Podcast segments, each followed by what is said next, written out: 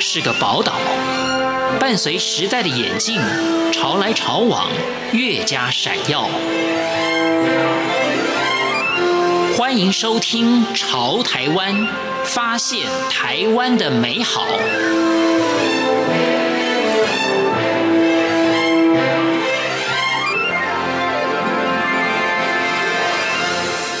各位亲爱的听众朋友，您好，我是李正淳。今天节目当中，我们要访问的这位林忆如老师，他在其中却找不到成就感，反而感觉痛苦万分。好在他终于找到了指点的力量。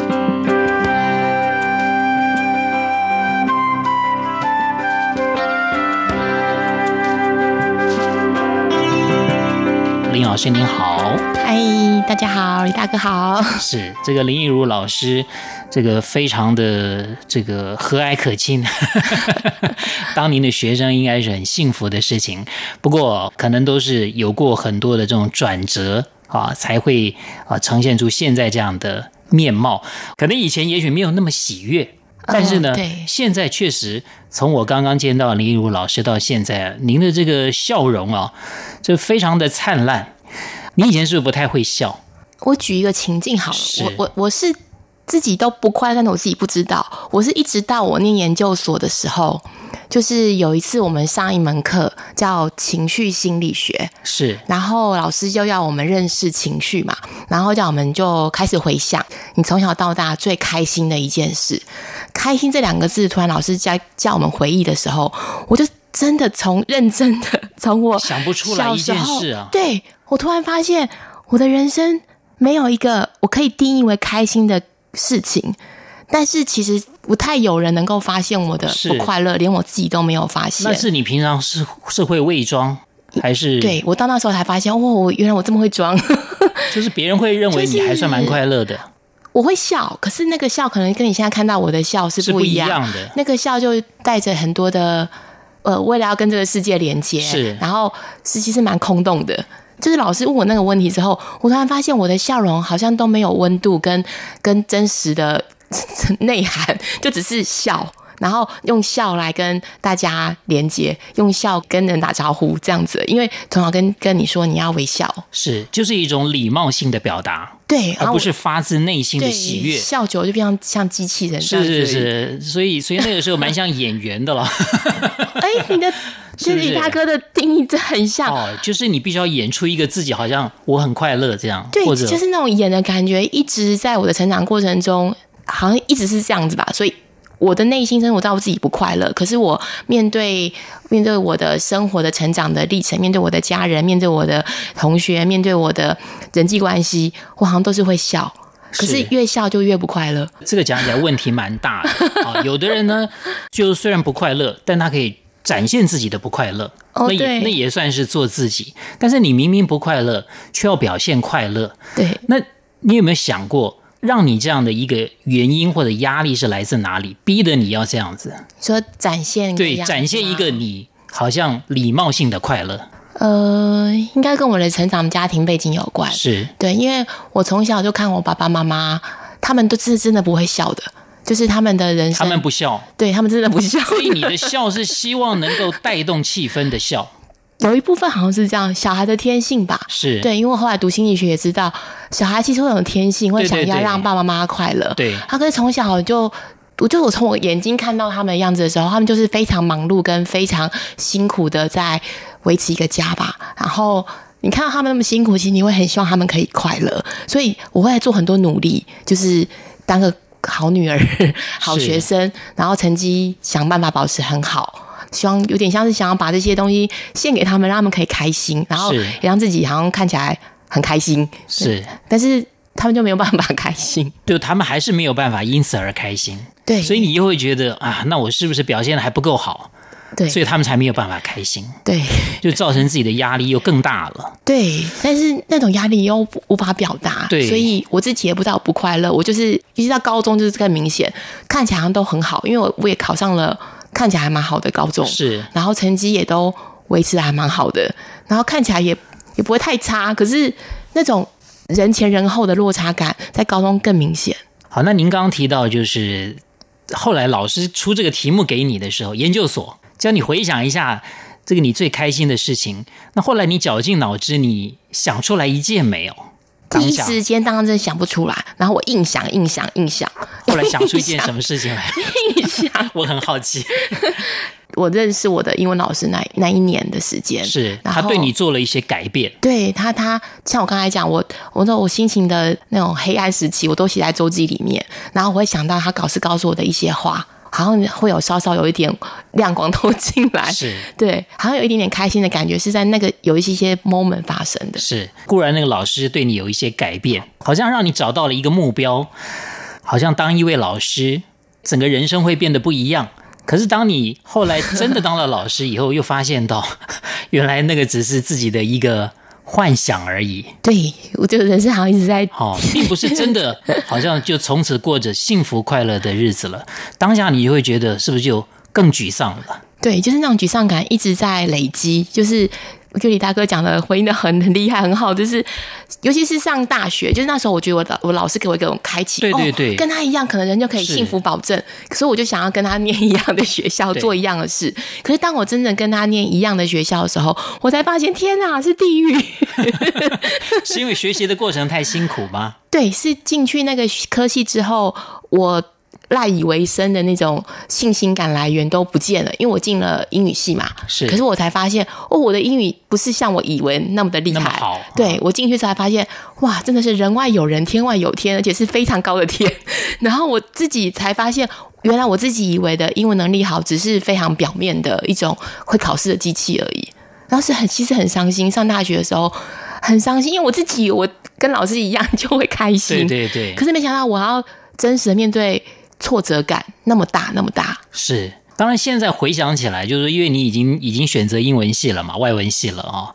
如果当时你不是因为这个老师的引导，嗯啊，想要跟他一样的话，嗯、你有没有想过你会选择什么样的科系领域？哦、有，有，那时候有啊。那时候我就是，是因为从小我就觉得我对心理东西比较敏敏感，是。然后那时候我就想要选心理系或社工系这样类似的系。啊，只是那时候，因为真的是因为老师给我很大的启发，我觉得我一定要跟他一样，是，所以就是非英语系不选，也是造就我英语系前两年就是功课上的那个挫折感很大嘛。对，可是就会觉得我不甘心，其实我个性也某一部分也很好强，不甘心，所以我才会后来觉得我要拯救一下我的信心危机，我就去念了，就是去修那个心辅系的辅系，然后那时候让我从那个学自己觉得比较适合的心理的。内涵，然后去挽救一点自己的信心。对，所以这个人生有的时候常常就是你看兜了一圈，现在您的工作就已经又转到了像心理辅导这样的工作了，其实就更符合您自己的兴趣了，特质吧？哦，特质。不过您有点那种不服输的这种心态啊，又好强，所以才会造成不快乐。如果当时认输的话，哎 哎，搞不好就直接转了。也许就不用那么痛苦了，会不会？对，我就在想，我的我的这个好强的特质其实蛮妙的，就是它好像是一把刀两面刃。对对对。对，然后那时候其实某一方面，我那时候感受上是痛苦的、辛苦的。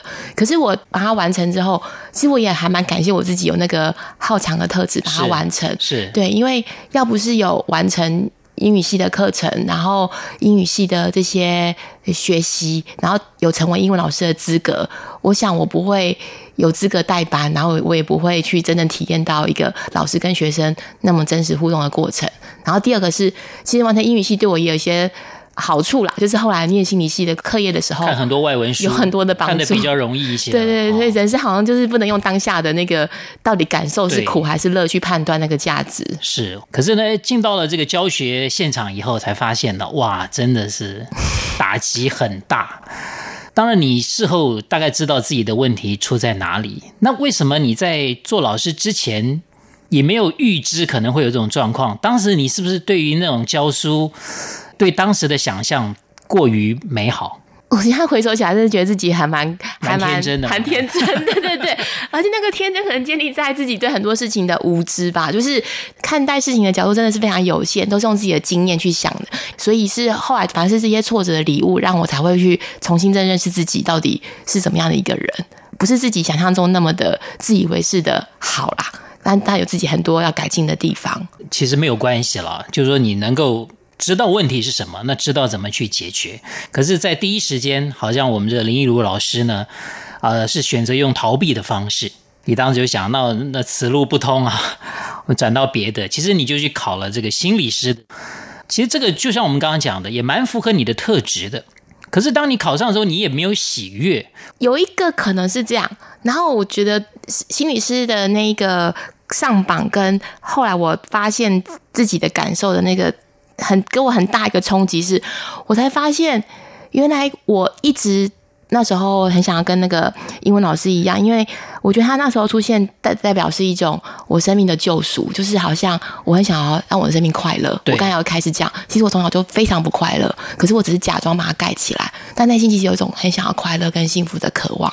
我很希望可以让自己真的可以开心起来，只是所以那时候以为是跟老师一样是可以的。对。然后我一直觉得我成为一个什么身份，我成为一个什么样的一个什么样的一个角色，我就可以快乐。所以我都会定目标，然后去达成。对，结果真的在上榜那一刻，我看到那个榜上我出现那个在上榜的时候，我真的很开心，觉得哇，我终于达成了我的目标了。对，我终于达成我的那个是我我所我所定的那个这样的一个方向了。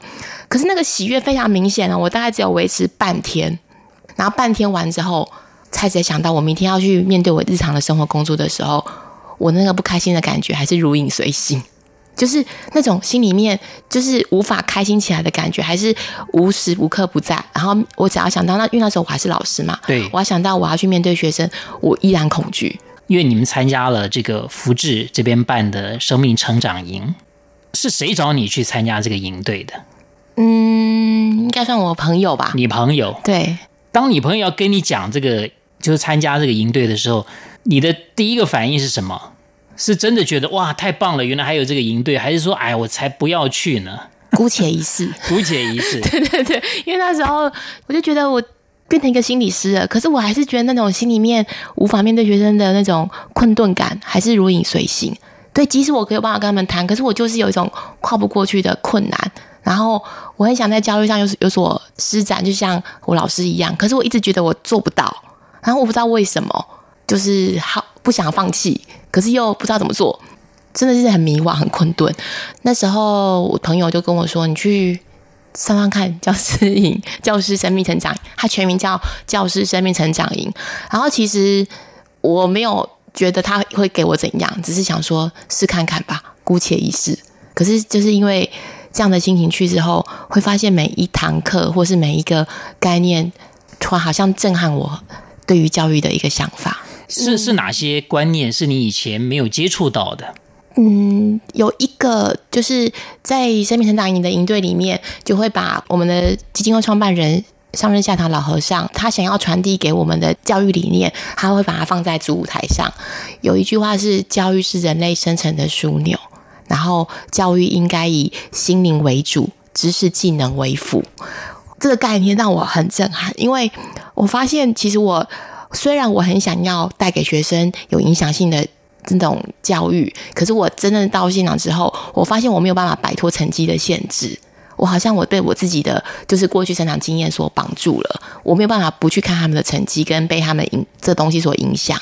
所以我不知道该怎么挣脱那个那个枷锁。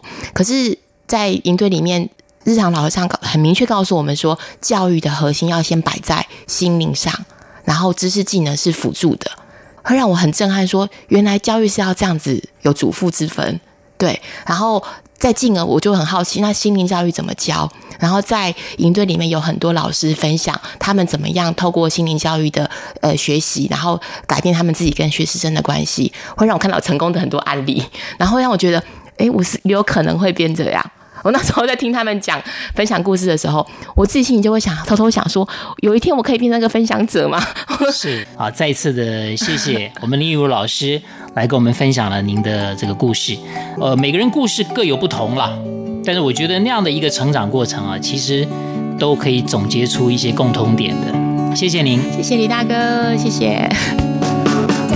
各位亲爱的听众朋友，非常谢谢您收听今天的节目，我是李正淳，潮台湾，我们下次再会。